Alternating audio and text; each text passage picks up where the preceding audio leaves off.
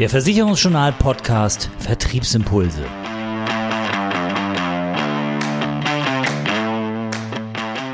Unser Thema heute Hilfe, mir werden die Kunden geklaut.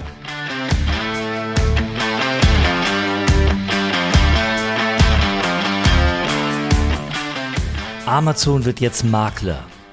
Amazon mischt die Versicherungsbranche auf. Amazon steigt ins Versicherungsgeschäft ein. Das sind nur einige der Schlagzeilen, die immer mal wieder mit Amazon und dem Versicherungsmarkt zusammengebracht werden. Für viele Vermittler ist das gleichbedeutend mit einer Sorge. Mir werden von denen die Kunden geklaut, von dem bösen Riesen aus Amerika. Da scheint also der Teufel vor der Branchentür zu stehen und einer, der sich mit diesem Teufel beschäftigt, ist Sebastian Heidhoff, seit 2007 in der Branche und mit seiner Firma Heidhoff Consulting unterwegs in den Bereichen Digital Enablement und digitale Positionierung. Herr Heidhoff, wird Amazon denn nun auf Teufel komm raus Versicherungen verkaufen bzw. vermitteln? Ich persönlich glaube, dass Amazon ein sehr relevanter Player aufgrund seiner Fähigkeit, Customer Touchpoints, also Kundenkontaktpunkte zu nutzen, sein kann und auch Leuten wie Check24 in den Hintern treten wird, wenn es denn so weit kommt. Die Frage ist nur, und ich bin ja ein großer Fan von den beiden Vertriebswegen AO und Maklerschaft, also meinen einzigen, die ich wirklich auch ähm, berate. Ich mache nur diese beiden.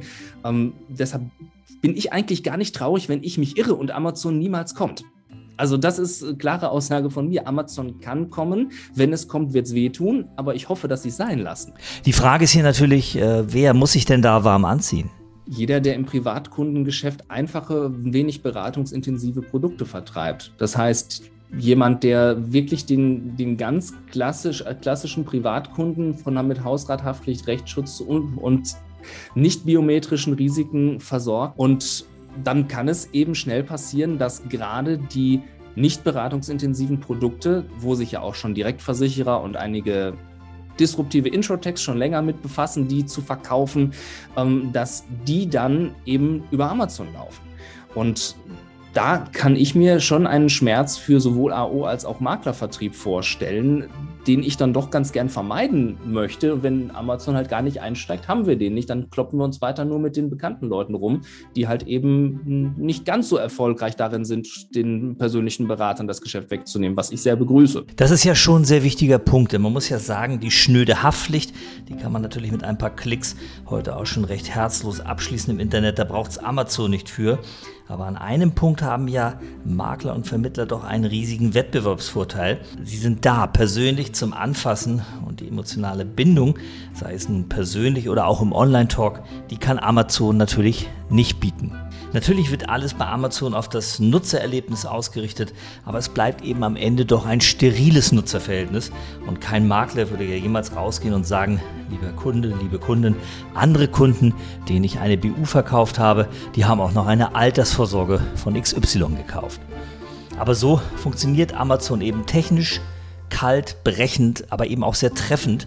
Aber möchte man bei wirklich wichtigen Versicherungsfragen einen Berater, der genauso ist wie Amazon, persönliche Nähe, Empathie, Individualität verkaufen da am Ende doch eben die Kranken- und Lebensversicherung und nicht der Algorithmus. Aber nicht nur diese Skills, Empathie, Individualität, Nähe schaffen Vorteile, sondern auch eine Fokussierung auf sein Thema, ein Standing als Experte wird jeden digitalen Mega-Verkaufskanal immer toppen. Nur, wie werde ich denn ein solcher Experte? Wie mache ich das denn eigentlich? Zum einen mit dem ersten Schritt, sich darüber bewusst zu werden, dass es sinnvoll ist, dies zu tun, auch zu einem Zeitpunkt, wo noch kein Schmerz da ist. Mir persönlich ist es immer lieber, wenn Menschen mit diesen Gedanken kommen, bevor das Kind im Brunnen ist. So ne? sprichwörtlich das Haus versichern, bevor es brennt. Dafür braucht man zuallererst das Bewusstsein, dass wir sinnvollerweise uns in irgendeiner Form anders verhalten als in der Vergangenheit. Das ist ein typisches, typisches Phlegma, nicht nur unserer Branche, sondern vieler anderen Branchen auch, dass wir aus den äh, Entwicklungen der Vergangenheit auf die Entwicklung der Zukunft schließen. Das machen wir gerne. Das, so sind Menschen. Menschen sind Gewohnheitstiere. Nur auch wenn es sich abgedroschen anhört mittlerweile, die Entwicklung geht einfach im Moment so schnell, wie sie noch in Zukunft immer schneller werden wird. Also das heißt, viele haben schon das Gefühl einer Überforderung. Und um da jetzt konkret aus meinen, aus meinen Themen ranzugehen, erster Schritt, Bewusstsein, dass wir was machen müssen. Zweiter Schritt rausfinden, was machen wir denn eigentlich gut? Das ist immer das wichtigste Indiz erstmal. Ich gucke erstmal ganz am Anfang mit den Leuten, was macht ihr eigentlich gut? Was könnt ihr im realen oder im virtuellen Kundengespräch wirklich toll? Warum sind die Leute bei euch versichert? Das mal rauszuf erstmal rauszufinden und ganz basic ähm, einfach eine Analyse zu machen, warum, was machen wir wirklich gut? Und auf Basis dieser dann eine gesamte Kommunikation aufzubauen, um zu schauen, dass man diesen Mehrwert an möglichst vielen Kundenkontaktpunkten kommuniziert. Okay, Spezialisierung und Expertentum, das sind also zwei Erfolgsbausteine für den, sage ich jetzt mal, Makler der Zukunft. Aber an einem ganz entscheidenden Punkt kann man natürlich als Makler auch in der kleinsten Maklerhütte von Amazon etwas Entscheidendes lernen. Wer digitalisiert, gewinnt. Das ist das Credo der Zukunft. Denn ohne Digitalisierung der eigenen Prozesse im Maklerbüro, im Vermittlerbüro, ohne Automatismen wird irgendwann gar nichts mehr funktionieren. Oder es wird vielleicht noch funktionieren, aber es ist viel zu aufwendig. Das steht auf keinen Fall zur Diskussion, egal ob Amazon nun kommt oder nicht. Denn die eigenen Kunden werden auf jeden Fall geklaut werden, wenn man ihnen keine eigenen technischen Lösungen anbietet, zum Beispiel die Vertragsdokumente online zu verwalten oder auch Adressänderungen etc. durchzuführen, denn das können die meisten Makler. Und noch etwas wird zum Problem, wenn man seine Kunden halten will. Angst und Misstrauen den eigenen Kolleginnen und Kollegen gegenüber.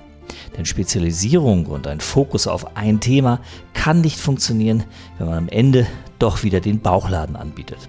Und viele Vermittler machen das, weil sie Kunden unbedingt in allen Sparten betreuen und beraten wollen, statt auf ein Netzwerk zu setzen, das die Arbeit abnimmt und teilt.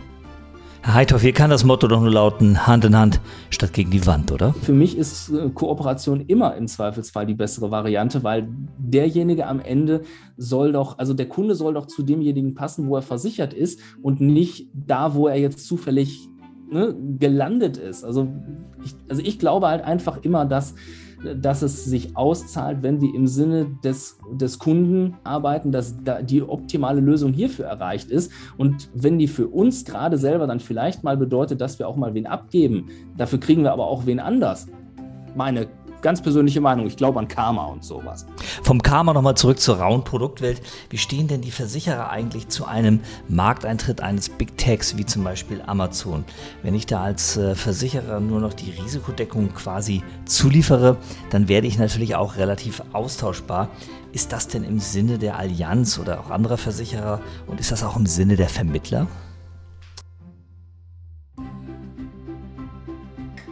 Grundsätzlich nicht. Die Frage ist aber einfach, was können wir aktiv dagegen tun? Eine Möglichkeit dagegen aktiv etwas zu tun, ist, ist eine, eine Geschichte, die ich auch schon, äh, auch schon mir seit Jahren wünsche, nämlich, dass man mal auf so eine ganz verrückte Idee kommt, wie den Kunden in der Produktentwicklung zu involvieren. Mal so was ganz Beklopptes. Ja, also, ähm, das wäre mal so ein Ansatzpunkt, ähm, den ich mir sehr gut vorstellen kann, um sich positiv zu entwickeln. Genau dadurch, dass eben Amazon oder auch andere digitale Player es exzellent verstehen, Kundendaten zu nutzen und aus dem heraus dann äh, predictive, also vorhersagend ähm, Ideen zu entwickeln nach dem Motto, das könnte den anderen auch interessieren.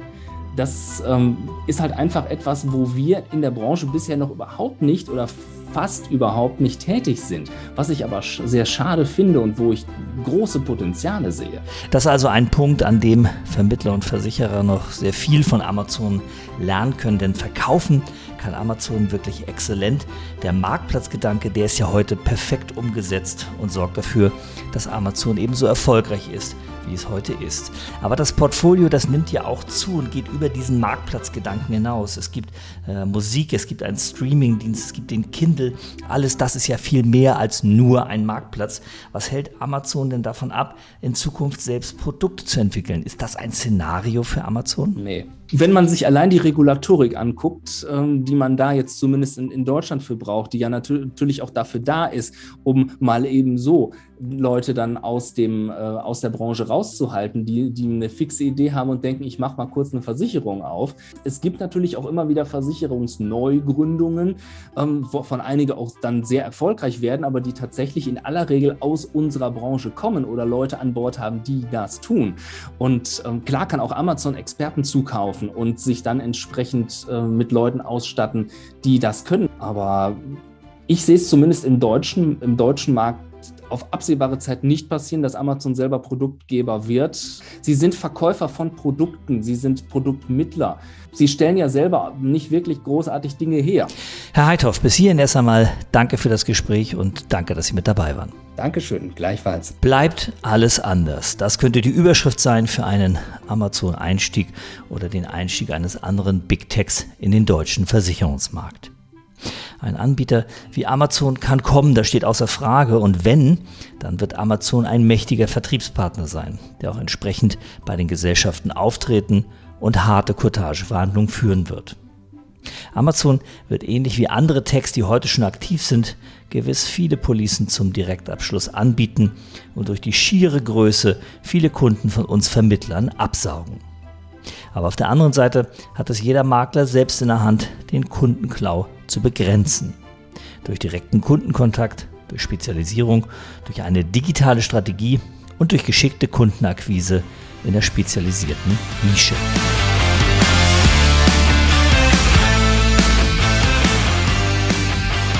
Das war die aktuelle Ausgabe vom Versicherungsjournal Podcast Vertriebsimpulse. Zusammengestellt und gesprochen von Oliver Mest. Mehr Themen rund um die Beratung und für den Vertrieb gibt es täglich auf www.versicherungsjournal.de.